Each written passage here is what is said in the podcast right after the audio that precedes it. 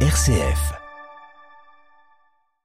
Bonjour à tous, la FDSEA de la Marne et les jeunes agriculteurs 51 mobilisent les agriculteurs marnais le 24 novembre, 10h30 devant la préfecture de Châlons-Champagne pour exiger de l'État une vraie vision d'avenir pour l'agriculture, dénoncer les contradictions du gouvernement subies par les agriculteurs et qui impactent l'alimentation des consommateurs français. Pour renforcer l'impact de leur message, ils lancent également l'opération En France, on marche sur la tête jusqu'au 24 novembre en retournant les panneaux indiquant le des villages de la Marne.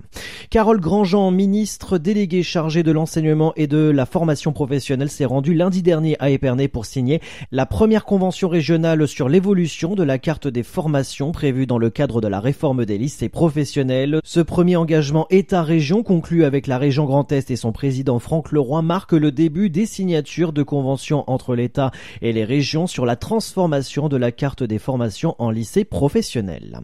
Des travaux d'arbres sont en cours sur la route départementale 206 dans l'Aube, entre le rond-point euh, D440 de Romilly-sur-Seine et la limite du département de l'Aube en direction de Conflans-sur-Seine. Ainsi pour tous les véhicules jusqu'au 1er décembre. La réalisation de ces travaux nécessite une interruption de la circulation sur la route départementale 206 entre les deux agglomérations. La circulation sera déviée dans les deux sens. Route départementale 51 via euh, Marcilly-sur-Seine, route départementale 50 et la route départementale 19 via Romilly-sur-Seine et la RD 440.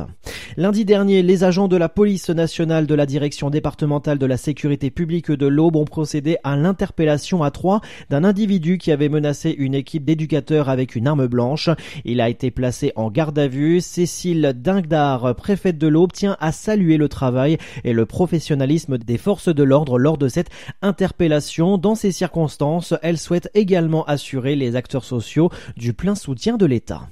Bientôt du répit dans la bande de Gaza. Cette nuit, Israël a donné son feu vert pour une pause des combats. Cette trêve dans l'enclave palestinienne devrait durer quatre jours et pourrait être annoncée dans les prochaines 24 heures. D'après le Qatar qui a mené les négociations avec les États-Unis et l'Égypte, au moins 50 femmes et enfants enlevés par le Hamas le 7 octobre dernier devraient être libérés. De son côté, le groupe islamiste devrait également obtenir la libération de plusieurs dizaines de prisonnières. Benjamin Netanyahu a estimé que cet accord était une bonne décision tout en assurant qu'il poursuivra la guerre jusqu'à l'élimination du Hamas.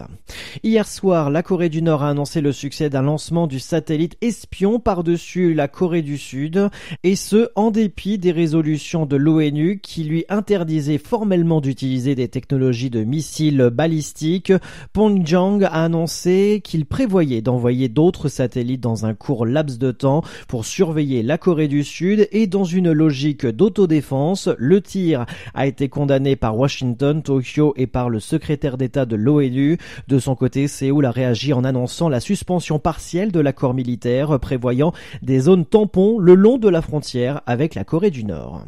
En France, neuf suspects ont été interpellés hier après la mort de Thomas, un adolescent de 16 ans tué à coups de couteau lors d'une rixe à Crépole dans la Drôme. Une marche blanche est organisée aujourd'hui la ville voisine de Romans-sur-Isère. Organisée par la famille, cette marche qui se veut apolitique partira à 13h30 du lycée de Dauphiné où étudiait l'adolescent pour se terminer au stade Albert Donadieu.